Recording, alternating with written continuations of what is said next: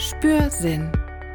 Der Podcast für feinfühlige, empathische Frauen mit Alexandra Gillig-Brandstetter. Ja, herzlich willkommen auch von meiner Seite zu dieser Folge von Spürsinn. Knapp eine Woche ist das neue Jahr jetzt alt und schon 17 Prozent der Menschen haben ihre Neujahrsvorsätze nicht mehr durchgehalten. Statistisch gesehen werden es 27 Prozent schaffen, ihren Vorsatz über zwei Monate äh, zu verwirklichen. Woran liegt das? Das wollen wir uns heute anschauen. Also wie kannst du deine Vorsätze wirklich nachhaltig umsetzen? Doch zuallererst wollen wir uns äh, kurz anschauen, woher dieses Wort an sich äh, kommt. Wenn wir jetzt nur unter Vorsatz googeln, dann bekommen wir zum Beispiel vom Wirtschaftslexikon äh, das Zivilrecht vorgeschlagen, ein bewusstes Herbeiführen oder Vereiteln eines Erfolges. Hm. Ich glaube, das ist nicht ganz, was wir meinen. Dann googeln wir mal guten Vorsatz. Der gute Vorsatz laut Wikipedia ist Bestandteil der katholischen Beichte. Aha. Er ist die Fortsetzung der Reue und richtet den guten Willen auf eine oder mehrere konkrete Situationen aus, in denen der Beichtende künftig das Böse meiden und das Gute tun will. Na fein. ja, schauen wir uns an, wie Vorsätze wirklich gelingen können. Meistens ist es ja so, dass wir von irgendetwas weg wollen und zu irgendwas hinwollen. Nun gut was ist es, wovon wir weg wollen? Meistens ist es eine Gewohnheit, die man ändern will. Aber schauen wir uns einmal an, was ist denn das Gute an der alten Gewohnheit, die wir quasi loswerden wollen? Warum ist das wichtig? Das ist besonders wichtig, weil das, ähm, dieser Ersatz dieser Gewohnheit, das, was wir ändern wollen, äh, kann nur funktionieren, wenn wir uns Gedanken darüber machen, wofür war denn das gut für mich?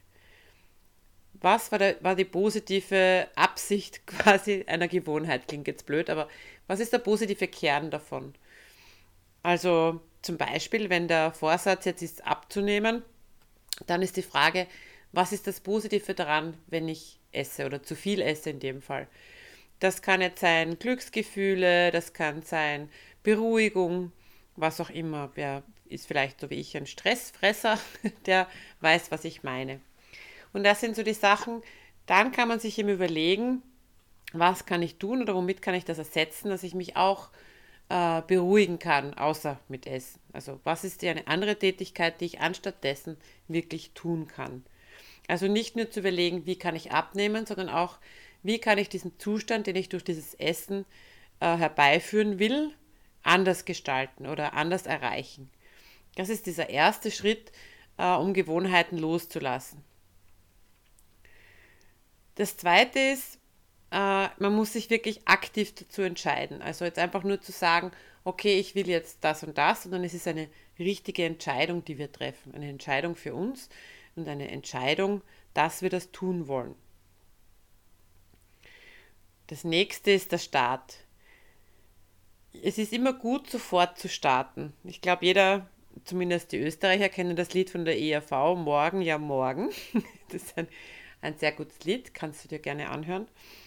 Ähm, sobald wir einfach nur sagen, ich werde das und das tun, ohne einen Startpunkt zu setzen und das am besten gleich, ist es erfahrungsgemäß so, dass es wahrscheinlich nicht gemacht wird.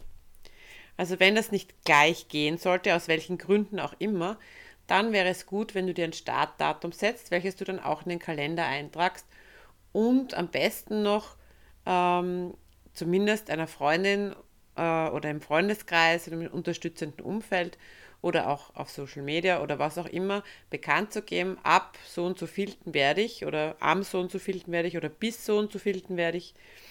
Das ist ein, ein ganz wichtiger Schritt, wenn man nicht sofort starten kann. Aber sofort zu starten ist immer gut. Im nächsten Schritt kann man sich dann überlegen, was sind denn die Auslöser der Gewohnheit? Also wenn es jetzt zum Beispiel darum geht, dass man zum Rauchen aufhören will, dann sollte man sich vorher überlegen, was sind denn die Auslöser, warum ich mir eine Zigarette anzünde.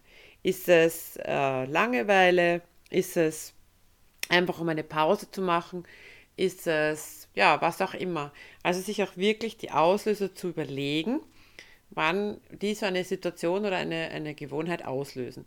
Und dann kann ich mir anschauen, wie könnte ich diesen Auslöser eben anders machen. Also was könnte ich anstattdessen machen, anstatt dass ich eine rauchen gehe. Also wenn es darum geht, eine Pause zu machen, dann könnte man sich ja auch theoretisch ähm, mit irgendwem unterhalten, man könnte einen Anruf tätigen, man könnte jemandem was schreiben, man könnte einen Kaffee trinken gehen, man könnte einen Tee trinken gehen, was auch immer. Also dieses wirkliche zum Überlegen, was löst das alles aus? Gehört der Stress dazu? Gehört der Langeweile dazu? Und was kann ich dann anstattdessen tun? Dann gibt es so Hindernisse oder Hürden, wo man genau weiß, wenn das und das eintritt, dann ist es sehr wahrscheinlich, dass ich äh, mit dieser Gewohnheit, also mit dieser Gewohnheitsänderung, sagen wir so, scheitern oder mit dem Vorsatz scheitern werde. Und diese Punkte wäre gut, wenn du dir die aufschreibst. Und wenn du die wirklich so für dich erkennen kannst, äh, ja, das ist beim Rauchen, wenn wir dabei bleiben, wenn das zum Beispiel eine Party oder sowas ist, dass dann die, äh, die Neigung dazu halt viel größer ist oder die, der Gedanke daran viel größer ist. Oder man weiß schon aus Erfahrung, immer wenn ich das mache äh, oder immer wenn ich mit Freunden unterwegs bin, dann greife ich eher zur Zigarette. Dann wäre das ein, ein, ein Ding zum Aufschreiben. Oder beim Abnehmen, genauso, wenn ich mich mit einer Freundin in einem Kaffeehaus treffe, dann ist die Wahrscheinlichkeit größer, dass ich dann ein Stück Torte esse zum Beispiel. Und wenn du diese, diese Hindernisse diese Situationen für dich ähm, klar hast, dann wäre gut, dir wirklich drei Punkte aufzuschreiben, wie du entweder die Situation vermeiden kannst, ohne dass dein soziales Leben jetzt darunter leidet, gerade zum Thema Freunde treffen, beziehungsweise was du tun könntest, um das trotz der Situation zu vermeiden, dass du wieder in dein altes Muster, in deine alte Gewohnheit fällst und dein Vorsatz damit zu scheitern verurteilt ist. Jeweils drei Gründe, ganz wichtig, weil es oft so ist, dass zwei davon nicht greifen, aber der dritte greift dann vielleicht. Wichtig ist, dass dieses einen, eine Gewohnheit zu ändern, wir hatten das auch beim letzten Mal im Podcast schon, dauert im, also im Durchschnitt ja, 66 Tage. Das heißt, erst wenn ich 66 Tage etwas durchhalte, was ich vorher anders gemacht habe, dann kann sich diese neue Gewohnheit, also dieser Vorsatz, etablieren in mir. Das ist eine, eine Durchschnittszahl, das heißt, bei manchen kann es sein, dass es nach 30 Tagen schon gut äh, gereift ist und dass schon die neue Handlung, die, Vorsatzhandlung gut geht. Und bei manchen kann es sein, dass es erst nach 99 Tagen so richtig intus ist.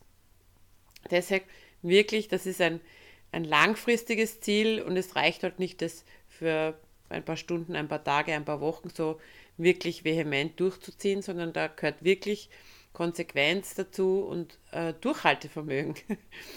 und da sind wir schon beim nächsten Punkt. Also dieses, dieser Vorsatz sollte ja, wenn wirklich möglich, dann sollte der als Ziel formuliert werden, als positives Ziel. Und ein Ziel, ein großes Ziel, das ist immer leichter zu erreichen, wenn man es in kleinere äh, Teilziele unterteilt. Das heißt, ähm, dass man die ganze Dauer, also wenn ich jetzt zum Beispiel sage, ich möchte bis ähm, in, in sechs Monaten möchte ich zwölf Kilo abnehmen, dann wäre es gut, sich kleinere Ziele zu setzen, wie zum Beispiel nach zehn Tagen hätte ich gerne den ersten Kilo erreicht oder so. Solche Sachen. Oder wenn ich für einen Marathon trainiere, ich möchte nach drei Wochen zwei Kilometer durchlaufen können. Ähm, solche wirklich kleine Ziele und das Schöne daran ist, diese kleinen Ziele auch wirklich zu feiern, also diese Teilerfolge gebührend zu feiern. Also sich zu feiern, dass, dass man es geschafft hat und sich für sein Verhalten loben und belohnen. Apropos Ziel, das sollte relativ genau sein. Also jetzt, es reicht halt nicht zu sagen, ich möchte abnehmen, sondern wirklich zu sagen, ich möchte so und so viel Kilo bis so und so vielten abgenommen haben.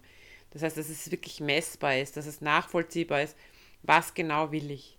Und das Zweite ist, dieses Ziel ist umso griffiger für einen, wenn man es mit sehr viel Emotion verbindet. Das heißt, man könnte sich jetzt wirklich in dieses Ziel, was man erreichen will, hineinversetzen und sich denken, okay, wie werde ich mich fühlen, wenn ich das Ziel erreicht habe? Wie werde ich mich fühlen, wenn ich diesen Vorsatz wirklich durchziehe? Jetzt, wenn man, beim äh, Beispiel, weil es ja wirklich sehr, sehr gut ist, mit dem Abnehmen nimmt, dann reicht es einfach nicht, dass man äh, sagt, ich möchte jetzt 12 Kilo abnehmen, sondern äh, sich vorzustellen, was ist alles möglich für mich, wenn ich 12 Kilo abnehme. Wie werde ich mich fühlen, wenn ich 12 Kilo abnehme? 12 Kilo abzunehmen ist zumindest eine Kleidergröße. Das heißt zum Beispiel, man kann sich vorstellen, dass man eine neue Garderobe hat oder dass einem die Jeans wieder passen, die eben die andere Kleidergröße haben. Man kann sich vorstellen, wie man sich im Spiegel anschaut und, und wie man sich wohlfühlt in seiner Haut und was man, dass man äh, einfach Sachen machen kann, zum Beispiel das eine Abendkleid passt dann besser und dann fühle ich mich wohler, wenn ich auf den, auf den, äh, solche Sachen, also so richtig hineinversetzen in das Ziel und wirklich dann das immer wieder so vor Augen zu fühlen, sogar wenn einem der Hunger überkommt oder die, meistens ist es ja nicht wirklich Hunger, sondern ist es einfach Lust auf was Süßes zum Beispiel. Oder Langeweile und man steckt sich irgendwelche Chips in den Mund. Und dann wirklich daran zu denken, nein, ich möchte mich so und so fühlen und ich habe dieses Ziel. Und das ist dann viel leichter umzusetzen und durchzuführen, wenn man es wirklich mit Gefühl verbindet, mit dem Gefühl des Zielzustandes sozusagen. Gibt einen schönen Prozess vom NLP, das Ziel vorwegnehmen, wo man dann wirklich so schon sich hineinversetzt in diesen Zielzustand, wo man sich äh, vor Augen führt, wenn wer alles um einen ist, wie man sich fühlt, wo das Gefühl ist, was man hört, was man sieht und so weiter. Also so möglichst mit allen Sinnen zu verbinden. Ja, Rückschläge können immer sein, wie gehst du mit einem Rückschlag um? Und das ist ein, ein ganz wichtiger Punkt. Das heißt, wenn man wirklich schwach wird und in, äh, in seine alte Gewohnheit äh, zurückfällt, was ist dann? Also einen Plan B zu haben, zu sagen, also dass man da nicht aufgibt beim ersten Rückschlag, sondern zu sagen, okay, ich rechne mit Rückschlägen. Wenn so ein Rückschlag passiert, was mache ich dann?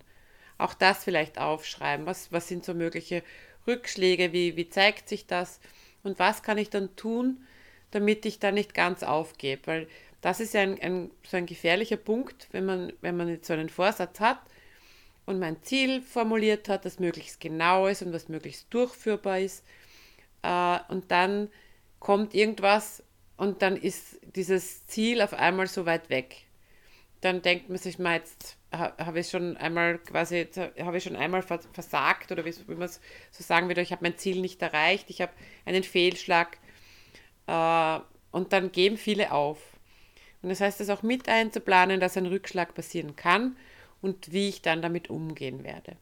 Ein weiterer wichtiger Punkt ist auch, ähm, gerade um sich vor solchen Rückschlägen zu wappnen, ist auch dieses Commitment mit sich selbst, dass man auch äh, in der Gruppe das kommuniziert. Das heißt, ob das jetzt das persönliche Umfeld ist, ob das der Freundeskreis ist, dass man auch wirklich sich Unterstützung holt und sagt, mal hör zu, ich würde das gern ändern, hilfst du mir dabei? Ähm, ich schreibe mir da das Datum rein und kannst du mich dann vielleicht erinnern dran, da hätte ich gern dieses Teilziel erreicht, vielleicht magst du mir da helfen oder mögt ihr mir da helfen und auch wirklich zu fragen, ob sie vielleicht, es ist ja auch besser oft in der Gruppe, wenn manche das gleiche Ziel haben, sich zusammenzutun und zu sagen, okay, machen wir das gemeinsam, dann fällt vieles leichter. Das ist ja einer der Grundprinzipien, die, auf die zum Beispiel Weight Watchers aufgebaut ist, dieses Gemeinsame, dieses einfach vor der Gruppe das zu machen und mit der Gruppe gemeinsam. Und dann gibt es wirklich ähm, so Pläne, die man erstellen kann. Also wie so ein, so ein Jahresplan, man kann sich so einen Plan für seinen Vorsatz aufstellen und sagen, da ist der Anfang, das, das möchte ich erreichen, das sind meine Teilschritte, das sind meine Hindernisse, ähm, das sind die Rückschläge, was mache ich bei dem Rückschlag, wie wappne ich mich gegen diese Hindernisse, die passieren? Und das dann auch wirklich ähm, sich aufzuschreiben, einen Plan zu machen, es vielleicht auch irgendwo hinzuhängen. Und dann gibt es auch sogenannte Habit Tracker, die man sich ausdrucken kann, wo man dann jeden Tag zum Beispiel ein Hackel macht, wenn man seine neue Gewohnheit, ich muss ja nicht immer um Abnehmen oder um Rauchen aufhören, aber es sind halt sehr viele oder mehr Sport machen gehen, sondern da gibt es halt kleine Änderungen in einem Verhalten, zum Beispiel kleine Änderungen einer Gewohnheit, Und wenn ich so einen Habit-Tracker habe, da ist so quasi für jeden Tag oder wenn das zweimal am Tag ist, die Tätigkeit, die Gewohnheit, die man ändern will, dann mache ich halt zweimal ein Hackerl am Tag. Aber dann habe ich das bildlich vor mir. Und es ist so, ähm, wenn ich das irgendwo hängen habe und es immer sehe, wie viele Hackerl dort schon sind, dann ist natürlich das Commitment auch wesentlich größer.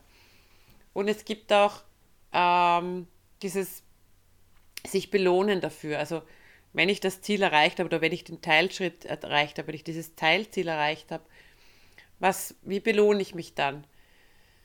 Was könnte ich dann machen, um das richtig gebührend zu feiern? Was könnte ich machen, damit ich das richtig genießen kann? Vielleicht ist es ein Urlaub, vielleicht ist es einfach eine Zeit mit wem.